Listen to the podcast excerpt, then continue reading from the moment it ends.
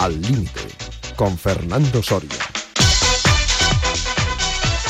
¿Qué tal, amigas, amigos oyentes de Al Límite en Radio Marca? Tertulia de domingo, primera tertulia de agosto y estamos en el estudio número 2 de Radio Marca gracias a la aportación técnica de eh, Víctor Palmeiro y de Benedicto Obián que hoy, eh, parejita en dúo, nos acompañan a esta hora de la mañana.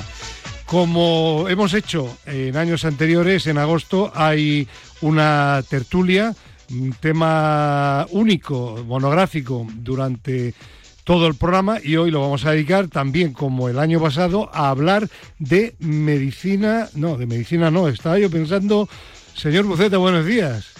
Días, pensabas en el doctor, el doctor Manoleyes, buen amigo, que nos estará escuchando ahora, sí. Aclara que es psicología del deporte. Psicología del deporte, claro, claro. Claro que sí. Y por ello tenemos también a otro habitual, sobre todo de agosto en verano, José Manuel Beirán, psicólogo deportivo y ex jugador internacional del Real Madrid de baloncesto. ¿Qué tal, José Manuel? Hola, buenos días, encantado de estar aquí. Pues muy bien, pues vamos a hablar, hay muchos temas en un guioncillo que nos ha preparado Chema Buceta, pero vamos a improvisar. Bueno, ya digo, ya digo, por si hay algún oyente que quiere cambiar de emisora, que dentro de la psicología del deporte no vamos a hablar de los tres centrales en el fútbol. Ni del bar tampoco. Del bar tampoco. Ni con V ni con B. Ni de los tres centrales ni del bar. Bueno, pero de fútbol igual de algún tema sí. Bueno, ¿eh? vamos a ver, vamos a ver. Pero este, eh, le comento a los a los espectadores, bueno, oyentes, oyentes, perdón, oyentes que están ahora mismo escuchándonos, que esta es la mejor tertulia del año. Hombre, sin duda, sin duda. Ahí lo dejo.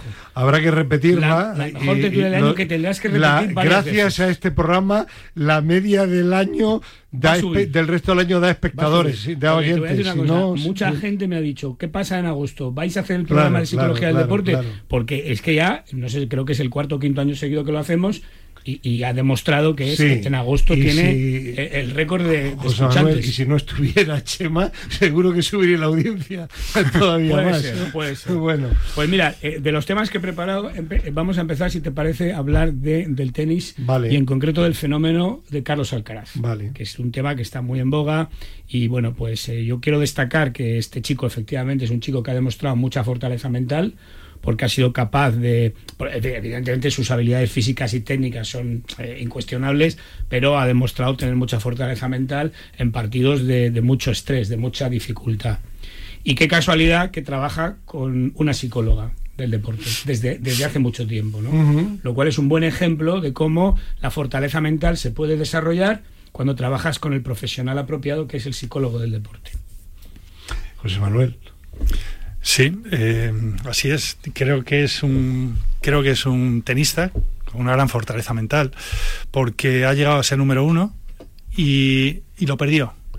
Que, y además pasó por, un, por una racha, que es lo que suele pasar muchas veces cuando te viene, eh, eres muy joven y tienes un éxito, podemos decir que inesperado, el primero que tuvo en uno de los grandes, y entonces, eh, superar eso, y, ya digo que hubo dos, tres semanas que lo pasó mal, volvió otra vez a ser número uno y está ahí. Eso es lo que sí demuestra esa fortaleza mental. Y fortaleza mental no solo es que digas, bueno, que, fuerte es cuando juega y tal, a veces son cosas muy sencillas, simplemente controlando un poco esta euforia eh, en el entorno, y eso me parece que lo han hecho muy bien. O sea, no hay demasiado, hay bastante equilibrio entre las victorias y las derrotas. Ellos mismos asumen que en tenis es uno de los deportes en el que más, más veces se pierde. Es uno de los deportes de más perdedores, solo gana uno cada semana. En, alguna ocasión, perdona Chema, y ahora mm, por interrumpirte, en alguna ocasión Chema Uceta ha comentado que eh, antes de la victoria importante en Wimbledon ante Djokovic, digo importante porque había perdido anteriormente Roland Garros y yo creo que eso le hizo tener a él alguna duda personal sobre si podría batir próximamente al número 2, eh, al, que ha sido y ya se considera quizá por ranking al menos el número uno del mundo. Comentaba Chema que eh, se había advertido en algún partido que cuando la táctica que él tenía no, no, no funcionaba, que empezaba a mirar mucho a los, a los técnicos, a los asesores y que eh, eh, había momentos en que eh, perdía, digamos, perdía la, valga la expresión, la noción del partido, ¿no? Es decir, se, se descontrolaba. Eso os da la impresión de que lo ha ido superando, porque creo que decíais también algo así como que habrá que enseñarle también a que el que tiene que resolver en esa situación es él, puesto que no puede consultar a nadie. Bien, vamos a ver, yo no he dicho que se descontrolara, simplemente. No, no lo digo yo, simplemente, es una expresión coloquial. primero decir que la fortaleza mental, igual que la fortaleza física, hay que trabajarla continuamente. Entonces puedes tener momentos mejores y peores. Y yo creo que aquí hay dos, dos momentos muy importantes. En, en Roland Garros, cuando pierde con Djokovic, él mismo declara que ha estado nervioso, Incluso yo comenté aquí en la tertulia de una psicóloga que le conoce mucho, que no es con la que él trabaja, que me comentaba como él durmió mal el día anterior, estaba muy nervioso el día anterior, es decir, ya llevó una sobredosis de ansiedad, digamos, de, sobreactivación al partido con Djokovic y perdió. Y, y parece y, también, también comentaba que muchas lesiones, porque este chico está teniendo muchas lesiones, lo reconoció él. Pueden tener que ver precisamente con esa eh, ansiedad excesiva que no controla bien. Ahora, ¿qué ha pasado después? Bueno, pues seguramente eso ha sido bien aprovechado, esa experiencia negativa, para seguir creciendo. Y entonces en Wimbledon le hemos visto pues mucho mejor. De hecho, en la final con Djokovic eh, perdió el primer set 6-1 y sin embargo pues fue capaz de volver al partido y finalmente pues ganarlo. Ahora, es cierto que lo he comentado, porque esto me lo ha comentado gente del tenis muy metida en el tenis, que, quizá tiene una dependencia excesiva de, su box, de su palco. Con Ferrero le mira continuamente, continuamente está pendiente de lo que le dicen y, en mi modesta opinión, pues creo que ese es uno de los temas que tiene que mejorar. Es decir, depender más de sí mismo eh, en lugar de depender tanto de lo que le dicen desde fuera. Y bueno, pues eh, creo que eso es importante. Y luego otra cosa es que vale, ha llegado ahí, pero sigo diciendo que ojo con las expectativas que se crean ahora alrededor suyo, porque ahora lo difícil es mantener ese nivel. Es decir, no podemos pensar que cada vez que juegue va, va, a ganar el partido, porque seguramente pues no va a ser así. Eh, antes de, seguir con el tema de las expectativas, que es un tema importante que también hemos abordado anteriormente aquí en la tertulia, José Manuel, quizá el, hecho de perder en Roland Garros contra, contra Djokovic y, bueno, y pensar que, que, se perdió, pero que pudo también perfectamente haber ganado y que ese eh, estrés que, tenía eh, previo le había perjudicado, eso quizá le ayudó luego poder eh, afrontar mejor psicológicamente el partido con menos presión dentro? Bueno, yo supongo que algo, algo hicieron porque luego salió muchísimo mejor. Y entonces seguro que tuvo que ser un trabajo que lo hiciera quien lo hiciera, es un trabajo psicológico. Digo que lo hiciera quien fuera porque muchas veces el psicólogo no trabaja directamente o, algunas cosas con el deportista, sino con su entorno. Pero eso sí se nota que, que, se tuvo que trabajar, naturalmente. Pero es que también tienen que estar acostumbrados. Y cuando llegas a ese nivel estás bastante acostumbrado a este tipo de cosas, porque llevas muchísimos años perdiendo partidos, estando muy nervioso, con mucho estrés, eh, con lesiones, y todo eso lo va superando. O sea que eso, no, por eso no se puede decir que un deportista es el mejor o, o es de los el mejor de la historia. A veces se dice con jugadores o con chicos muy jóvenes hasta que no ha pasado tiempo y hemos visto cómo reacciona ante este tipo de situaciones, no se puede decir quién es el mejor. Mm. Y hay, que, ver su trayectoria, porque fíjate que, por ejemplo, eh, Garbiñe Muguruza también ha ganado Wimbledon y sin embargo no ha vuelto a hacer nada después. No creo que sea el caso de Alcaraz, mm, porque parece, que, parece, que está más centrado, está mejor asesorado, tiene una mayor continuidad en cuanto a su equipo que le apoya, incluido una y mayor ambición incluso. Y bueno, no sé si ambición, pero sí que tiene más, tiene más estabilidad, es más estabilidad emocional, digamos, ¿no? Entonces eh, no parece, pero está claro que ojo, porque claro, este chico no para de hacer anuncios, de salir por todas partes, todo el mundo hablando de él, parece que de momento lo lleva bien, pero eh, también puede ser que esté haciendo un sobreesfuerzo que a lo mejor le pasa factura, claro, ojo. Eh. Sí, por eso todavía no se sabe. Ya están empezando a hablar de su vida privada también y su vida sentimental. Todo eso va a tener que, asimilarlo, porque hasta ahora no le ha pasado. Pero ahora ya los éxitos de este nivel conllevan tener es que ese es quizá José Manuel y Chema Uceta la, la diferencia entre un, un gran deportista y otro que es tan gran o un poquito menos, pero que trasciende mucho más porque sabe aguantar toda esa presión y sabe tener una continuidad en el tiempo, ¿no? Eso es la fortaleza mental que estábamos diciendo y eso eso se entrena y se trabaja a lo largo de los años y, y a veces no lo trabajas directamente con el deportista, sino a través del entorno. Luego una cosa buena creo que está teniendo es que casi ya no se le compara tanto con Nadal como se le comparaba pues hace unos meses. Eh, seguirán comparándole con Nadal, creo que es un error, pero tiene que aprender a vivir con eso. Y una ventaja que va a tener el respecto a Nadal es que, bueno, Nadal coincidió con Djokovic y con Federer en la mayor parte de su carrera y este chico, pues la verdad es que eh, si quitas a Djokovic que está en el final de su carrera, pues hombre, no digo que no tenga rival, pero no tiene la competencia que tuvo Nadal en su momento. Y eso pues le puede ayudar a ganar más títulos. Ahora, eso no quiere decir que pueda ganar eh, sin salir a la pista, tiene que salir a la pista y tiene que hacer su eh, trabajo. De, acuerdo contigo, pero vosotros que aparte de psicólogos sois eh, personas del deporte, habéis sido deportistas y además Chomauceta sigue siendo técnico. El, tenis de hoy es, es, diferente al de, al de la época, e, evoluciona continuamente y cada vez es un tenis más físico, necesitas más potencia, necesitas estar mejor físicamente. Entonces quizá, quizá eh, ahora y en el futuro va a haber que mm, mm, controlar un poco más los calendarios. Es decir, como antes, estos tres que sí, había tres y había que repartirse a los tres, pero es que participaban en todo.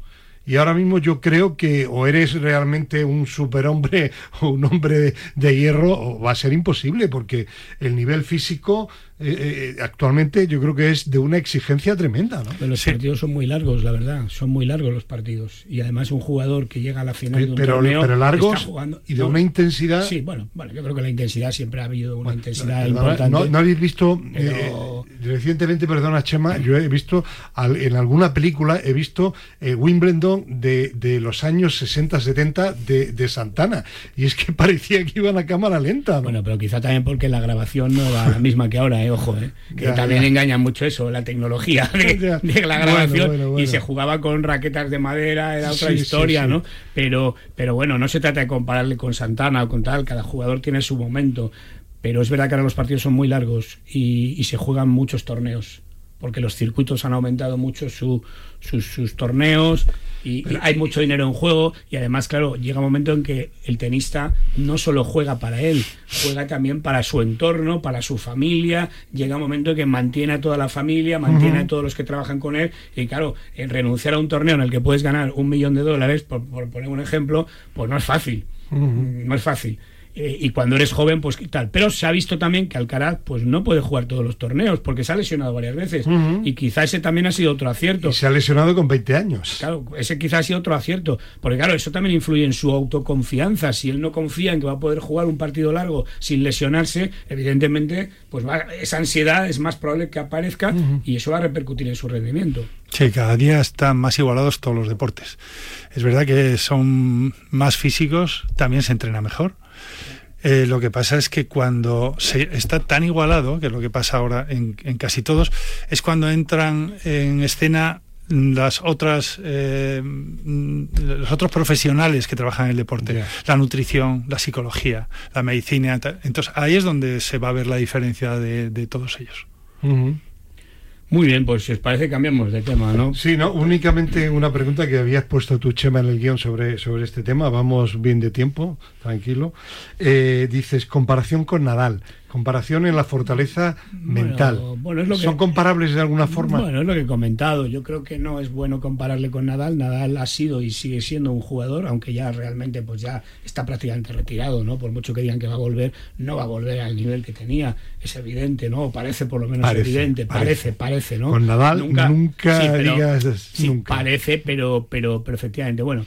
Eh, el caso es que yo creo que lo, mejor para Alcaraz es que no le comparen con Nadal y, que nos quedemos con que... Me refería mentalmente. No, y mentalmente pues incluso tampoco. Yo creo que todavía lo que ha hecho Nadal mentalmente ha sido extraordinario. O sea, realmente lo que hemos visto incluso el año pasado cuando ha ganado en Australia y ha ganado Roland Garros, a pesar de llevar un montón de tiempo lesionado, nos hemos enterado que ha jugado 10 años lesionado y sin embargo ha estado ahí y ha superado y, Y hace tan solo un año. Claro, ya ha superado partidos. Y, parece que ha superado partidos con dos sets a cero en contra en los Grand Slam. Eh, bueno, este chico todavía tiene que demostrar mucho, Carlos Alcaraz.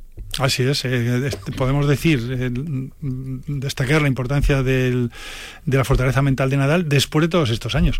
O sea, tampoco podemos decir que es el jugador mentalmente más fuerte, que, es probable que, lo haya sido, cuando tenía 22 años. Hay que decirlo, después de todos estos años, después de pasar lo que ha pasado, las lesiones, el, el, ir número uno, el perder, de todas las cosas que le han pasado, y, además ahora se está sabiendo muchos más de dolores que ha tenido a lo largo de toda su carrera, ahora es cuando podemos decir que probablemente haya sido el más fuerte, pero hace, hace falta ver su carrera, sí, sí, su trayectoria. Pues sí, porque además, totalmente de acuerdo, porque además él ha sido un jugador muy precoz, con muy pocos años ha ganado torneos muy importantes y sin embargo ha sido capaz de mantenerse ahí arriba todo el tiempo a pesar de las lesiones, a pesar de que competía contra dos muy grandes y, y, luego incluso ya con 36, 35 años el año pasado pues ha dado una lección increíble. Y, parte del éxito quizá no ha sido también que ha sabido eh, apartarse de, de, de esas eh, fiestas, de esos patrocinios, digo, inicialmente. Hombre, hace muchos anuncios también. Sí, pero ¿eh? inicialmente yo no recuerdo a Nadal con 19, 20, 21 años que estuviera en todos sitios como está ahora, por ejemplo, Alcaraz. Pues no sé si en la época que había menos influencia mediática, mm, pero me da la impresión de que ha, sabido eh, reclutarse un poco, recluirse un poco más. Hombre, yo creo que es un chico bastante serio y que se ha centrado mucho en su carrera deportiva, ha estado muy bien asesorado, eh, muy bueno, muy, muy bien asesorado por su entorno y eso le ha ayudado a estar muy centrado. Entonces es un chico que está muy centrado. Ha hecho algunos anuncios, ha hecho algunas apariciones en público, como es normal en un deportista de ese nivel, pero efectivamente está muy centrado en el tenis. Y creo que, creo que lo que Alcaraz debería mirar en Nadal no es compararse con él, sino precisamente seguir su ejemplo en este tipo de cosas. Creo que esto es lo que le puede ayudar, porque aprendemos también observando a otros.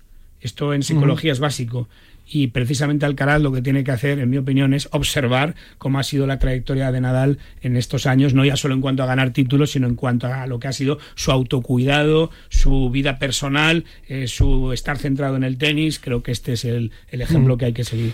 Bien, vamos a seguir hablando de psicología y lo vamos a unir, lo que acabamos de comentar, a Joaquín Valdés que sigue como psicólogo en el nuevo proyecto de Luis Enrique en el Paris Saint Germain.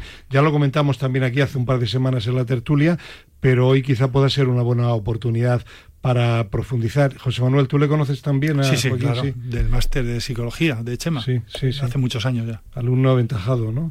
sí, sí. Hombre, con el profesor que tenía. Bueno, José también es profesor del máster. También, pues, eh, me extraña, claro, me extraña.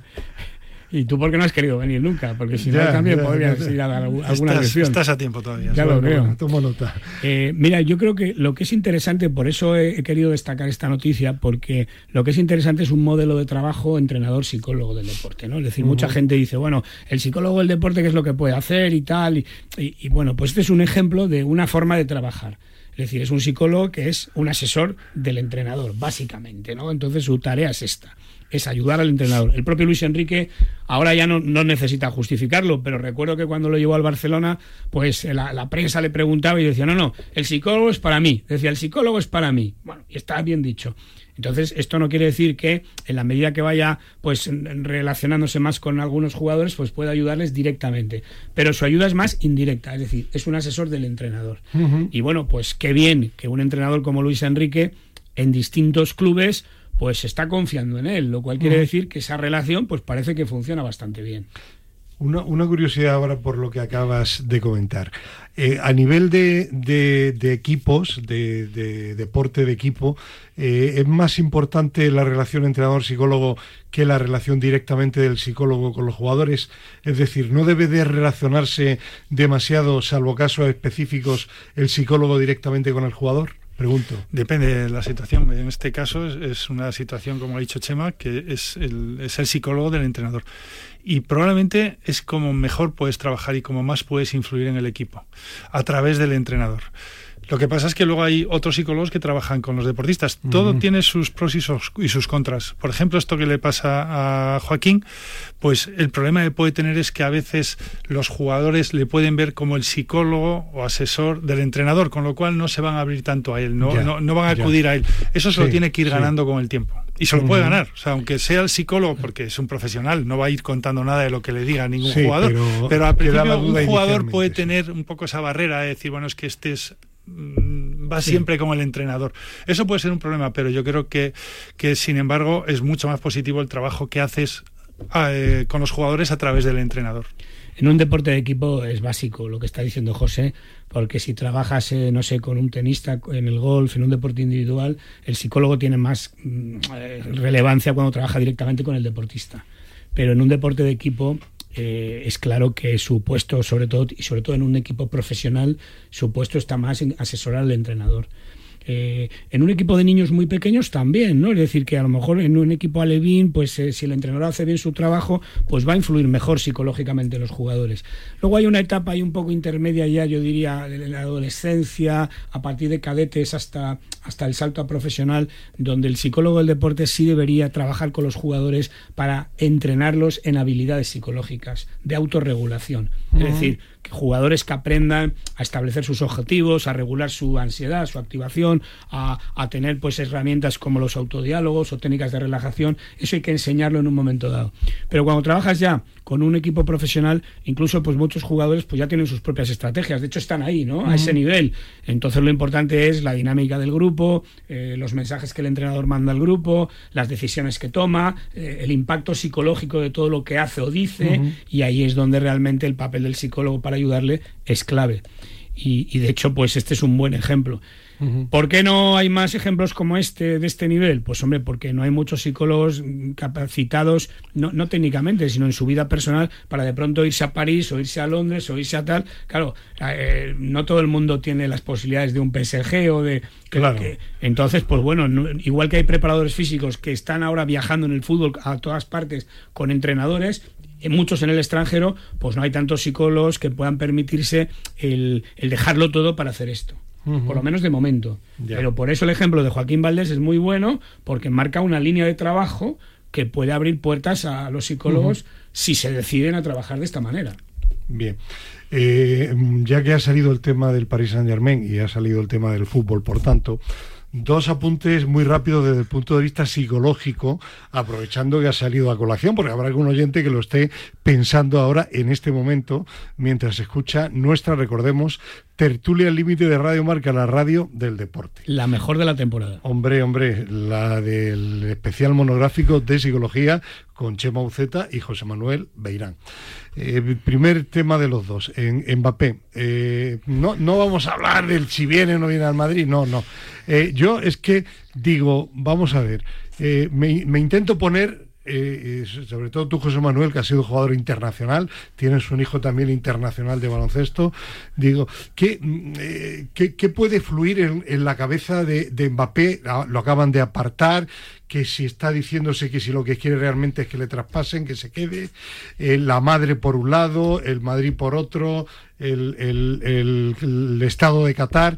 Eh, no, no, sé, no le puede perjudicar eso, que es a lo que voy, toda esta situación le, le, puede perjudicar y le influye negativamente en la parte deportiva cuando a este nivel habría lo mejor que estar mucho más centrado de todo lo demás. No sé, pregunto.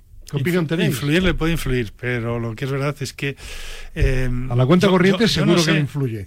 Sí, sí, Eso sí. Cada día que pasa un, poco, un poco mejor pero es verdad que situaciones de estas, yo no, puedo decir porque no sé cómo está exactamente el tema, y además es que ha llegado un momento que me aburría tanto que es que no, yo me refiero no, lo, veía, es que no, leo nada sobre. ¿no? Es decir, mira, mira, yo creo que está aburrido hasta él, ¿no? Sí. Y, y, creo que esto, se, se, iba a decir una palabra que no debo decir, yo creo que da lo mismo, ¿no? Es decir, él está ahí, bueno, pues seguramente se está fumando un puro tan tranquilo, a ver qué pasa, por lo que pase, pasa, ya está. Renuncia a dinero, bueno, debe tener tanto que casi le da lo mismo. Y además sabe que si no es aquí, será allí, si no es este año, será el que viene, que va a encontrar a alguien que, que, pique el anzuelo y le pague un pastón, ¿no? Esto lo, lo sabe seguro con lo cual yo no creo que esté nada preocupado ni nada por el estilo. Ahora, ¿esto influye en cómo juega el fútbol? Pues no sé, de momento no tiene equipo, yo creo que ni juega, ¿no? O sea, que, no sé si le afecta cuando juega al futbolín, pero al, fútbol parece que de momento no tiene equipo. No sé. Pero bueno, volvemos un poco a lo que hemos hablado al principio. Es mejor que un deportista esté centrado en su actividad deportiva y tenga su vida personal ordenada y sepa dónde está y, dónde juega, etcétera, a, que no sea así. Ahora, sinceramente, creo que el tema este de Mbappé, pues no creo que le afecte mucho mucho a Mbappé, la verdad. Ya, y una, una cuestión y, para y- que... perdona, y lo mejor que puede hacer el Real Madrid es no ficharlo. Yo estoy de acuerdo contigo. ¿Y tú, José Manuel? Bueno, No sé. Pues eh, yo la verdad, yo no lo ficharía, pero Bueno, aquí, Ya sabes cómo aquí en la esto. tertulia la semana pasada que no estuvo, no pudo estar Chema Buceta, Pedro Calvo y el profesor le dio la razón. Sí. Dijeron que el Madrid de lo deportivo que se equivoca. ¿Por qué? Porque dice que le va a romper eh, la, la estabilidad del equipo. Eso es. ¿Por qué?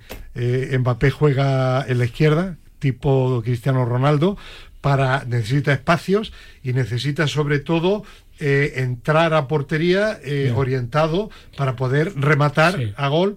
con- es un finalizador con la pierna derecha. Ahora es interesante que Ancelotti ha dicho el Sí. otro día que, que Vinicius va a jugar más en el centro. Ya, ya, ya. Pero ojo, porque que- a lo mejor están pero preparando- es que lo que dice Pedro Calvo, lo que dice Pedro y el profesor, dice ahora entonces a Vinicius, que decían que era la figura, el nuevo jugador franquicia, lo pasa al centro a la derecha. Y Rodrigo, que ya decíais que tal, Bueno. es decir, a lo mejor no. Pero que en lo deportivo, a lo mejor, lo que pasa es que yo creo, me lo decía el otro día un, un amiguete, dice, olvídate de todo, esto es un tema meramente económico de marketing Bien. y comercial. Bien, pero el Madrid no debería olvidarse de que también fichó a Beckham en un momento dado, a Owen, y son jugadores que eran grandes Sobre estrellas. todo Beckham. Y sin embargo, pues efectivamente. Ronaldo, todo, Nazario, no Cristiano.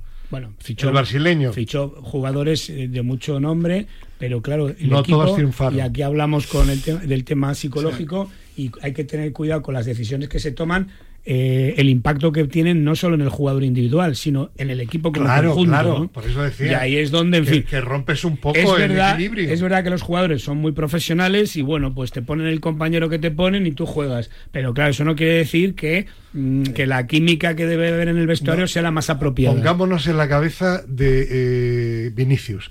Llegan ahora y le dicen, no, tú te vas a ir mejor al centro porque llega el otro. Bueno, parece que el otro día ha dicho Ancelotti que, que, que le gusta jugar en el centro porque mete más goles. Eso hoy el otro día en un programa de radio, de Manuel Radio Marca, no- no se precisamente. le ve, pero se ríe, ¿no? A ver. Sí, a mí, Pero a mí bueno. me gustan los, los jugadores, claro, tiene que haber de todo, los jugadores que van siendo estrellas en el equipo poco a poco. O sea, no el que mm, trae siendo ya la estrella, que, Sí. es, que es, di- es mucho más difícil entrar así. Por eso esos casos que está diciendo, luego hay otros jugadores que son muy buenos y se adaptan enseguida, pero en general, el jugador que se está ganando el respeto de los compañeros, de la afición, de todo el mundo, poco a poco, y llega a ser la estrella del equipo. Lo que pasaba con Messi, por ejemplo, en el Barça. Sí, eso es fundamental tener un también, sí. Rodrigo. Todavía es muy joven. Bueno, o, pero incluso queda. aunque ya era un jugador más importante, Zidane cuando vino, ¿no? Claro, También claro. un jugador de... Benzema claramente que llegó con 20 años. Entonces es más difícil llegar por las expectativas, porque todo el mundo no te van a pasar ni una. Lo que pasa es que hay jugadores muy buenos que Y son además, capaces de hacerlo. os digo, os aseguro que hay muchos madridistas que no le quieren ya, ¿eh?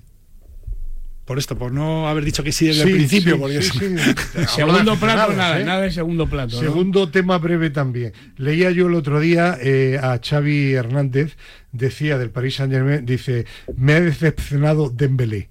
Y digo yo, digo, un- una persona como Xavi, eh, que ha sido un, líder en- dentro del vestuario, fuera del vestuario, con todo lo que ha vivido, una persona como Mbappé, que, que ha defraudado continuamente fuera y dentro del campo a todos los equipos en los que ha estado, ¿cómo le puede seguir decepcionando y le puede extrañar lo que ha sucedido? ¿Hablas de Mbappé o de Dembélé? Perdón, de Dembélé, ¿no? Dembélé, Dembélé. Hombre, yo he oído esas declaraciones y claro, aquí hay que ¿No te han llamado la atención? Bueno, primero que entiendo que, que Xavi esté decepcionado porque en su momento, recordaréis, Sí. eh, Dembélé tuvo problemas con el club. Y fue una apuesta y, suya y personal. fue él el que, Sí. el que apostó por él, el que le dio cancha, el que le ha puesto en el equipo siempre.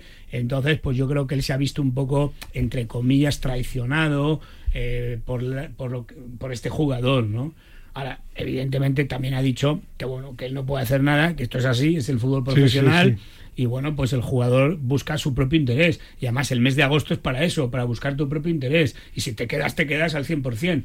Entonces, lo mejor que le puede pasar al Barcelona, sinceramente, es que el que no quiere estar ahí, que se vaya y que se queden los que se quieren quedar. Claro, claro, Esto es claro, así, ¿no? claro.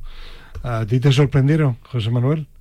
No, la No. verdad es que en fútbol no- no- yo creo que ya no me sorprende nada. Mm, Es que yo lo del escudo de tu época que primaba por encima del dinero, que también. Yo creo que eso ya en el deporte profesional, eso ya eh, hay que olvidarlo, ¿no? Hoy lo que prima sobre todo son, es la cuenta corriente, son ¿no? deportistas profesionales. Súper, profesionales. Es que, es así, viven, viven de esto. Entonces es lo que están buscando, buscan el mejor sitio. Si además están a gusto en ese sitio, que sobre todo porque van a jugar mejor y encima va a ganar más luego, o sea, que les va a ir mejor. Pero que es que es así, es el deporte profesional. Por eso yo los besitos en los escudos y esas cosas, pues nunca los he entendido. Fíjate el caso de Isco, ¿no? Que ha pasado del Sevilla al Betis. Sí. Por ejemplo, ¿no? Que es nunca Está claro. Bueno, dejamos ya el fútbol y vamos a hablar ahora de golf que Chema tenía bastante interés. Inicialmente aquí hay un nombre claro. Yo, no, yo quería darle la palabra a José, si te parece. ¿Por qué? Yo digo que tú tenías interés, pero... Sí, no, tenía interés que José, ya que ha venido José, que nos explique Primero, John Ram, ¿no? No, primero yo diría que, que, empieces un poco explicando esto del LIB y lo que supone psicológicamente, mm. el, cambio, etcétera. bueno, el, el LIB es el circuito nuevo que lleva ya dos años que, eh, bueno está eh, detrás de, este circuito está un fondo de inversión eh, saudí. Entonces han puesto muchísimo dinero muchísimo y lo que han hecho ha sido ir reclutando jugadores de los más importantes del mundo para jugar solo este circuito ha cambiado algunas cosas. Live, además es bueno, es curioso porque Live es una L, una I y una V. Mm, todo el mundo dice Liv y lo que quiere decir en números romanos es 54. O sea, que son el número de... Eh, eh, son los verdis que se puede, el resultado que, se podría tener tiene 18 hoyos, ah, pues pero si lo haces, si haces verdi en todos los hoyos harías 54. Entonces lo que han hecho ha sido gastarse muchísimo dinero, fichar a jugadores muy, muy importantes. Y claro, lo que ha hecho ha sido debilitar al, torneo americano, al circuito americano, al PGA y hacer polvo al circuito europeo. Ese es el que más daño le ha hecho porque tiene menos dinero que el otro. Entonces ha habido una guerra entre las dos partes, no solamente entre los directivos de, las dos organizaciones, sino entre los propios jugadores, porque a muchos jugadores de Estados Unidos no les ha hecho ninguna gracia lo que, se ha hecho este tipo de, de circuito, que además ha cambiado algunas cosas de las que ellos o mucha gente piensa que es eh, intocable, ¿no? que, como por ejemplo jugar con corte. Corte, sabes que es tienes un, torneo de cuatro días, al segundo día. Ahí se sí, pero están jugando, empiezan a jugar 160, 170 jugadores en cada torneo. Al segundo día solo pasan los 70 primeros, 60, 70, depende del torneo, y los otros se marchan a su casa.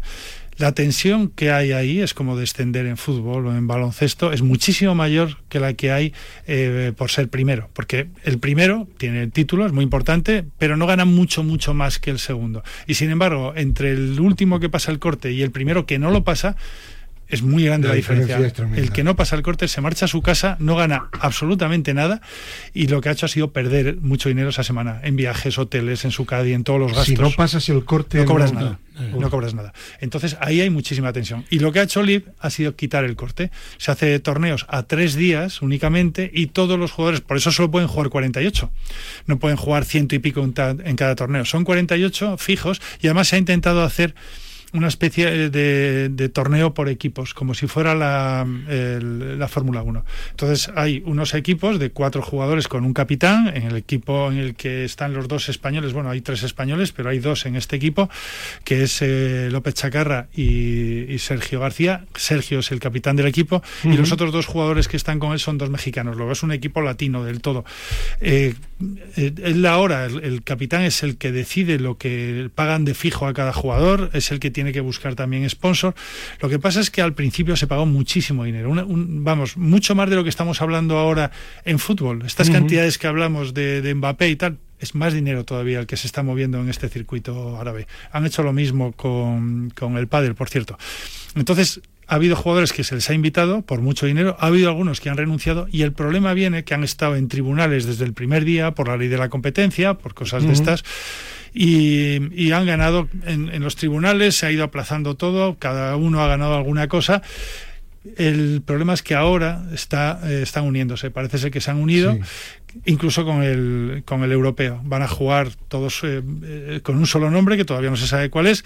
Y claro, los jugadores que renunciaron a jugar en el League por quedarse en el PGA han perdido muchísimo dinero, pero hablamos a veces de cientos de millones de, dólares. Es mucho dinero. Entonces dicen, bueno, pues ahora resulta, yo he renunciado a eso por apoyar el PGA y ahora, vamos a jugar todos juntos. Y el problema que tienen es que el League hasta ahora no daba puntos para poder jugar los torneos grandes y para jugar la Ryder, que es la que está más, más afectada en ese esto. Y sin embargo, a partir de ahora sí van a empezar de alguna manera a tener puntos y a poder jugar todos los, grandes y los riders también. ¿Y qué impacto psicológico, que es en lo que estamos aquí, la psicología del deporte, ha tenido todo esto eh, en los jugadores? Es decir, ¿en qué medida esto le ha afectado su rendimiento? Lo que se pensaba, yo creo, desde el principio es que se viera el golf de otra manera. Ellos dicen que es como el golf más divertido. No, no dura una jornada de golf ocho horas, porque empiezan saliendo los jugadores de tres en tres por el hoyo uno y, tardan muchísimo en salir los últimos. Aquí lo que se hace es jugar todos a la vez. Cada equipo sale de un hoyo, cada, cada eh, grupo de tres o de cuatro sale de un hoyo, entonces juegan todos a la vez. Es verdad que no juegan al mismo hoyo, no puedes saber exactamente la clasificación si es muy justa todavía o no, pero juegan todos a la vez. Y al no haber corte, los buenos jugadores, porque hay muchos jugadores buenos en muchos torneos que no llegan a pasar el corte, juegan todos hasta el último momento. Ellos piensan también que de esa forma eh, va a haber un juego más espectacular, que van a jugar mejor, porque no tienen la presión de pasar el corte. Entonces, hasta el último momento, yo sé que voy a jugar y además el último de los 48 gana mucho dinero. ¿Y eso ha sido así, teniendo en cuenta que esto ya.? No ha sido así. No, no, ha sido, no, no ha sido más espectacular ni han jugado mejor. Eh, muchos dicen que, bueno, que ese es uno de los problemas que tienen. Pero sin embargo, luego cuando llegó el primer torneo grande cuando ya existía LIV que pudieron jugar, que, fue el año pasado, cuando quedó ganó Ram, pero quedó segundo. Yo creo que el, circuito de la PGA estaba deseando que no ganara un jugador de, de, Live, entre otras cosas porque lo que se les estaba diciendo es que se estaban retirando allí. Como muchos de ellos eran veteranos, decían, bueno, se han ido aquí ya para retirarse. Pero resulta que entre los cuatro primeros quedaron tres del Live. O sea, el primero fue Ram, pero los otros tres eran jugadores del Live. Porque Ram no estaba en el Live, ¿no? No, no, no. no, Sin embargo, siempre ha tenido bastante buena relación, porque ha habido otros que han hablado muy mal de este circuito. Ram no, ha sido un caballero, las declaraciones que ha hecho han sido dijo algo así como que él, para él primaba eh, el ganar títulos importantes y que se iba a dedicar a intentar ganarlos porque el dinero en su vida ya no era lo más importante. Sí, pero lo que dijo siempre es que todos eran compañeros. Sí. Porque mm, sí, sí, alguna vez aquí en España cuando ganó. bueno, es que él es así, ¿no? Él es una persona muy es No le importaba tanto el dinero, le importaba mucho más los títulos. Es, es, otro ejemplo también de una mentalidad, de una fortaleza mental tremenda la que tiene John Ram que, tiene muy claro lo que, lo que quiere y va por ese camino y, para lo, y por lo que quiere, ¿no? No, no, desde luego, desde luego ha demostrado, yo creo que este conflicto creo que ha planteado pues una cuestión importante a los jugadores, ¿no? Es decir, ¿qué hago, no? ¿Me voy por el dinero sin más o intento buscar mis objetivos deportivos jugando los torneos más importantes? Y esta es la decisión que ha tomado John Rand, ¿no? Con lo cual, pues eso demuestra que está muy centrado en su sitio y bueno, pues eh, de hecho ha estado el número uno, luego ha bajado, pero vuelve a estar, ¿no? En fin, o sea que te quiero decir que, que también ha tenido, claro, en el golf también hay días malos que o torneos que no se te dan bien, pero lo importante es levantarte para jugar el siguiente. Incluso hay más torneos que en el tenis, ¿no? A lo largo de la temporada. Eh, Puedes jugar todas, las, semanas. podrías jugar. Porque hay varios circuitos. Una, una curiosidad que conforme vamos hablando de, de deportes como el tenis y el golf, no dejo el golf, si queréis añadir algo más. Se, se me ha ocurrido, estaba pensando. El golf es un deporte donde hay jugadores que son más importantes y tienen un currículo mejor, pero hay una igualdad tremenda y cualquier gran torneo lo puede ganar cualquiera, como ha sucedido recientemente ¿no? en el Open británico. Sin embargo, en el, en el tenis eh, hay, y últimamente todavía más, hay cuatro o cinco favoritos y punto. Es muy diferente la presión eh, en un deporte que en el otro para los que aspiran a ganar. Es decir, en el golf sabes que es muy difícil, que bueno, que, tienes posibilidades, que quieres ganar, pero bueno, y el otro, que si no gano, tal igual, no sé. ¿Qué opináis de eso? Hombre, no lo sé. José puede contestar mejor que yo porque trabaja con jugadores de golf y jugadores de tenis. Pero yo lo único que te digo es que el tenis es un deporte individual, pero es un deporte de mucha interacción. Es decir, al final eh, tu, tu, error depende muchas veces del acierto del otro. El golf es verdad que compites contra otros jugadores, pero realmente compites contra ti mismo, porque tienes que hacer tu recorrido y bueno, pues hombre, te puede afectar que el otro va por delante o va por detrás, esto te puede afectar, seguramente es lo que tienes que controlar para centrarte en lo que tú tienes que hacer, pero realmente dependes muchísimo de ti, ¿no? Y quizá por eso pues hay más jugadores que que eh, al no tener que interactuar contra otro superior continuamente, pues puede eh, estar ahí, o quizá hay más jugadores, no sé qué opinas tú, José. Yo creo que son dos de los deportes más duros mentalmente, los dos, tanto el tenis como el golf. Lo que pasa es que el golf tiene, tiene ese problema de, del corte en, la mitad del torneo y luego que pueden ganar es verdad, no, no hay cuatro, cinco, ni diez, ni veinte, muchos más. O sea, cualquier torneo importante lo pueden ganar muchos más jugadores. O sea, no es ninguna sorpresa que el número 80 o incluso el número 100 del mundo gane un torneo muy importante. En tenis es prácticamente imposible. Ahora, en los dos casos, claro, cuando tú trabajas con ellos tienes que saber un poco cuáles son las características psicológicas de ese deporte. En los dos casos es fundamental, y esto se trabaja desde pequeños, saber perder. Porque en los dos deportes son deportes de perdedores, porque solo gana uno, En, cada uno en cada uno de los torneos. Siempre te coges el avión al día siguiente, todos menos uno se cogen el avión diciendo ayer perdí. Entonces tienes que saber manejar eso. y, lo hacen. O sea, es verdad que están acostumbrados, pueden pasar muy mal, tú pierdes, ese día lo pasa mal, pero si se trabaja bien con ellos son capaces de cortar eso y decir, bueno, analizo qué es lo que he hecho mal, pero a partir de ahora ya pienso en el torneo el día siguiente. Eso es una de las cosas. Sí, yo de todas formas veo un poco lo que comentaba antes, no sé qué opinas tú, José. Eh, el hecho de interactuar tanto con el rival creo que hace que llegue un momento en que no puedes superar al que es un poco mejor que tú o que es mejor que tú. No es tan fácil superar al que es mejor que tú. Mientras que en el golf tú juegas tu propio partido. Es verdad que el otro está en otro hoyo jugando otro partido, hay un marcador, pero al final eh, no dependes tanto del que es en principio superior, ¿no? Sí, no, no hay una guerra continua, pelota a pelota. No puedes hacer nada, o sea, ni siquiera poner la cara que ponen los tenistas cuando, cuando hacen un buen punto y miran al rival mm, como diciéndole, bueno, sabes, intentando, bueno, pues afectarle psicológicamente. En gol no lo puedes hacer, solamente hay un torneo en el que sí se puede hacer, o, una manera de competir, que es lo que se llama en match, que es uno contra uno, y eso es lo que se hace en la Ryder Cup. Por eso es tan divertido, porque estás jugando contra uno y ahí sí le puedes afectar. Incluso ya sabes que algunas veces se dan golpes. Cuando ya la bola está muy cerca del hoyo, le dices al otro, no lo pates. Eso no lo puedes hacer nunca, a no ser que solo estés jugando contra el otro. Y eso es un juego que a veces un pad de un metro se lo das o le haces patear un pad de 20 centímetros que sienta muy mal, porque dices, sí, lo voy a meter seguro. Ahí sí que puedes trabajar psicológicamente. ¿Y qué es más complicado a la hora de trabajar un psicólogo? ¿El trabajo con un tenista que tiene la presión de ganar porque es uno de los favoritos, o con un jugador de golf, como hablamos, estamos hablando ahora, que tiene que concentrarse en sí mismo, en intentar hacerlo lo mejor posible y no perder esa concentración. Ah, eh, es diferente, evidentemente. Es diferente. ¿eh? Pero ¿hay más dificultad bajo tu punto de vista para un psicólogo en un caso o en el otro? No, es diferente. Sí. Es diferente y simplemente tienes que saber qué es lo que, cómo funcionan los deportistas para trabajar de esa manera. Pero no, no, eh, es, una cosa diferente. O sea, tú trabajas con, con el jugador de golf intentando que siempre se preocupe por lo que depende de él, nada más. Pero es que en tenis en el fondo también es igual, aunque tengas otro delante. O sea, tienes que. Bueno, pero en el, tenis en un momento dado. en cualquier deporte, es que es así. en un momento dado vas cambiando, y en el baloncesto, en el fútbol, puedes ir cambiando de táctica, hacer cosas que al contrario sabes que le pueden molestar o le hacen trabajar más o menos.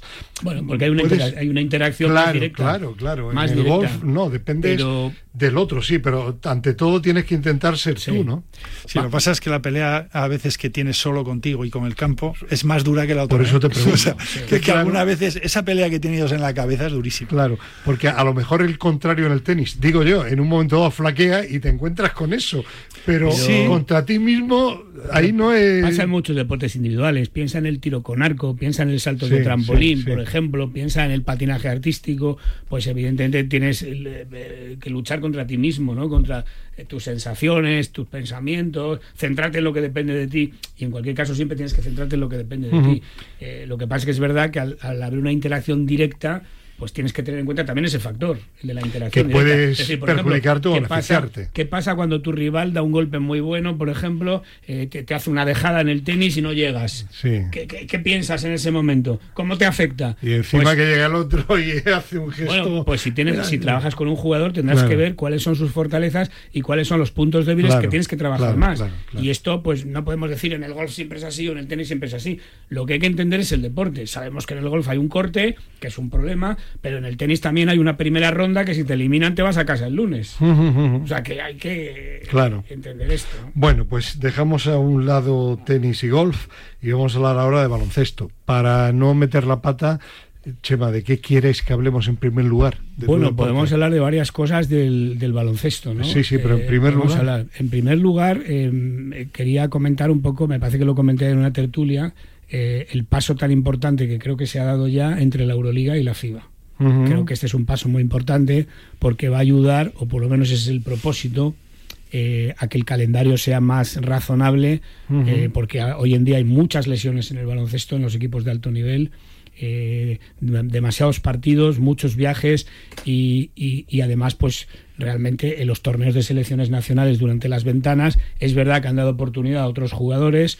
que han sido muy buenas muy buenos para crear afición en distintas ciudades no solo en España es decir ha sido un éxito tremendo que tu equipo en Holanda o donde sea pues juegue en tu campo en tu ciudad y va al público pero es verdad que es una incoherencia que haya un partido, por ejemplo, España-Turquía y a la misma hora juegue el Real Madrid contra el Fenerbahce, ¿no? es, absurdo. Con lo cual yo creo que este paso es muy importante. Y creo que puede ayudar mucho eh, también psicológicamente pues a que eh, los jugadores puedan estar centrados en una cosa luego otra pero que tengan su espacio en cada situación mm. eh, esta guerra mm, José Manuel tú que eres además padre de un jugador eh, que ha estado inmerso de alguna forma, sobre todo cuando jugaba con la selección española, perjudicaba, perjudicado a los jugadores mentalmente. Mm, yo creo que ha perjudicado a lo mejor más a los espectadores. Sí. A los jugadores lo que se ha, lo que se ha visto, sobre todo en España, porque se ha hecho muy bien. O sea, eso depende mucho del seleccionador. Hay, hay seleccionadores que se han quejado mucho de no poder llevar a los mejores. Aquí en España lo que ha pasado es que Scariolo siempre dijo, este es mi equipo y con esto vamos a todos los lados. Y lo que ha pasado es que hemos descubierto muchísimos jugadores mucho mejores de lo que la gente pensaba que podía ser. Aquí solo tenemos los 12 que van a la selección y resulta que han ido 30 o treinta y tantos a las ventanas y, se han, clasificado también. Y cuando luego has llevado a esos jugadores a dos o tres de los que, o cuatro de los que han participado en las ventanas, los has llevado al, primer equipo, resulta que han, han, jugado fenomenal, han rendido perfectamente. Hay muchos más jugadores de los que nos pensamos, que esos son los problemas que tenemos en el baloncesto. Supongo que hablaremos ahora algo de las medallas, exactamente. Pero ves que cuando pasa una cosa como esta, que sí que tenemos muchos más jugadores buenos aquí. Ahora, no es bueno. es, una, bueno es una oportunidad sin duda para verlos. Sin duda, pero como dice José, también hay que tener en cuenta al espectador, ¿no? Que es el que mantiene todo el tiempo es, verdad que para los países grandes, en baloncesto me refiero, España, Francia, en fin. Es menos importante. Pues bueno, se lo han podido permitir. Pero incluso ha habido un, país como Serbia que lo ha pasado muy mal para clasificarse, por ejemplo, ¿no? Porque entre los que tienen la NBA y los que tienen la Eslovenia también, Pues tiene tal, Eslovenia igual, ¿no? bueno, y claro. Eh, una cosa es que España pues eh, tenga muchos jugadores con los que puede contar. A, mí si en Gran Bretaña me quitan a tres o cuatro es que no ganamos un partido. o sea que realmente, claro. Cuídalas bien, Chema, que no se te vaya no ganamos un partido.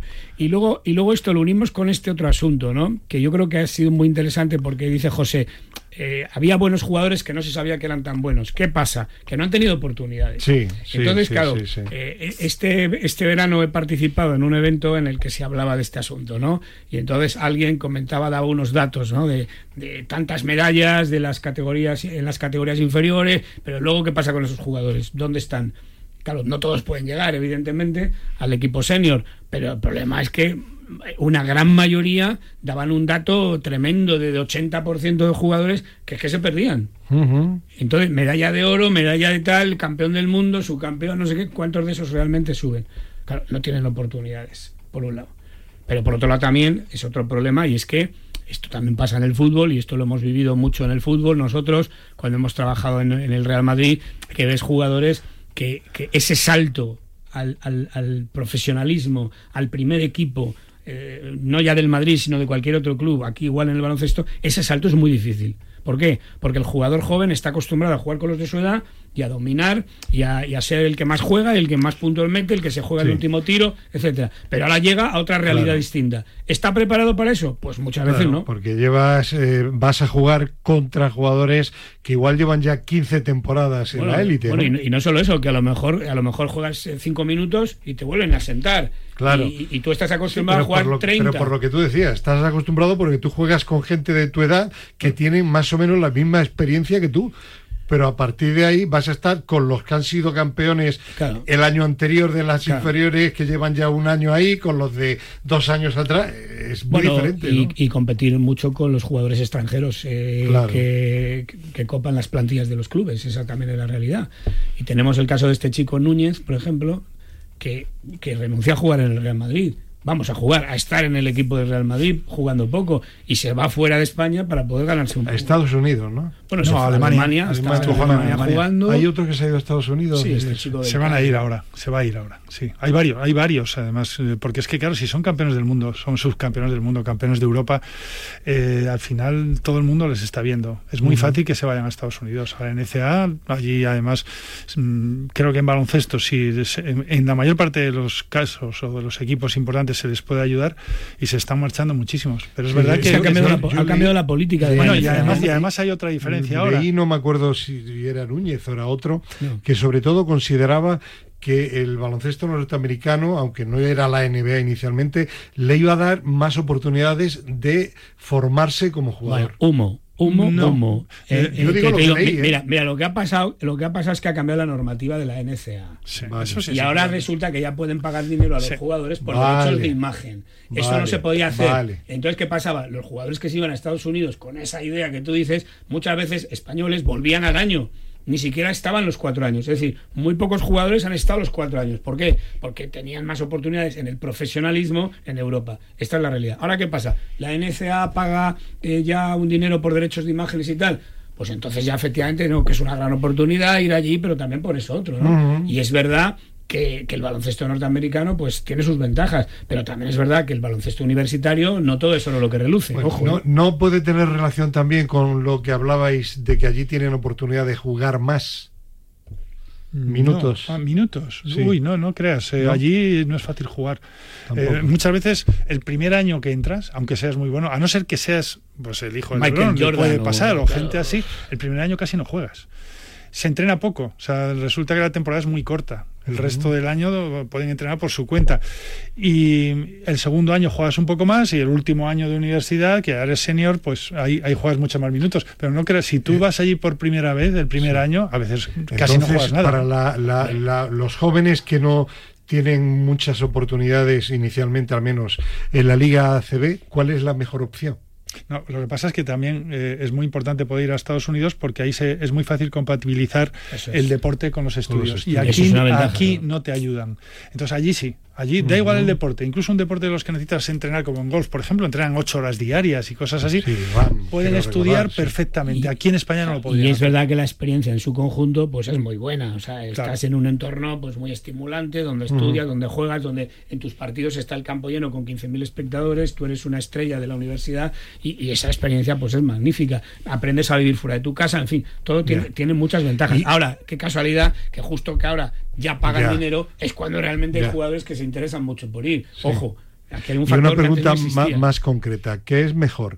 ¿Estar jugando poco inicialmente en un gran equipo, no sé, Real Madrid, eh, Barcelona, eh, Unicaja, o jugar como titular indiscutible en la Liga LEF o en un equipo inferior de la Liga ACB? Pregunto.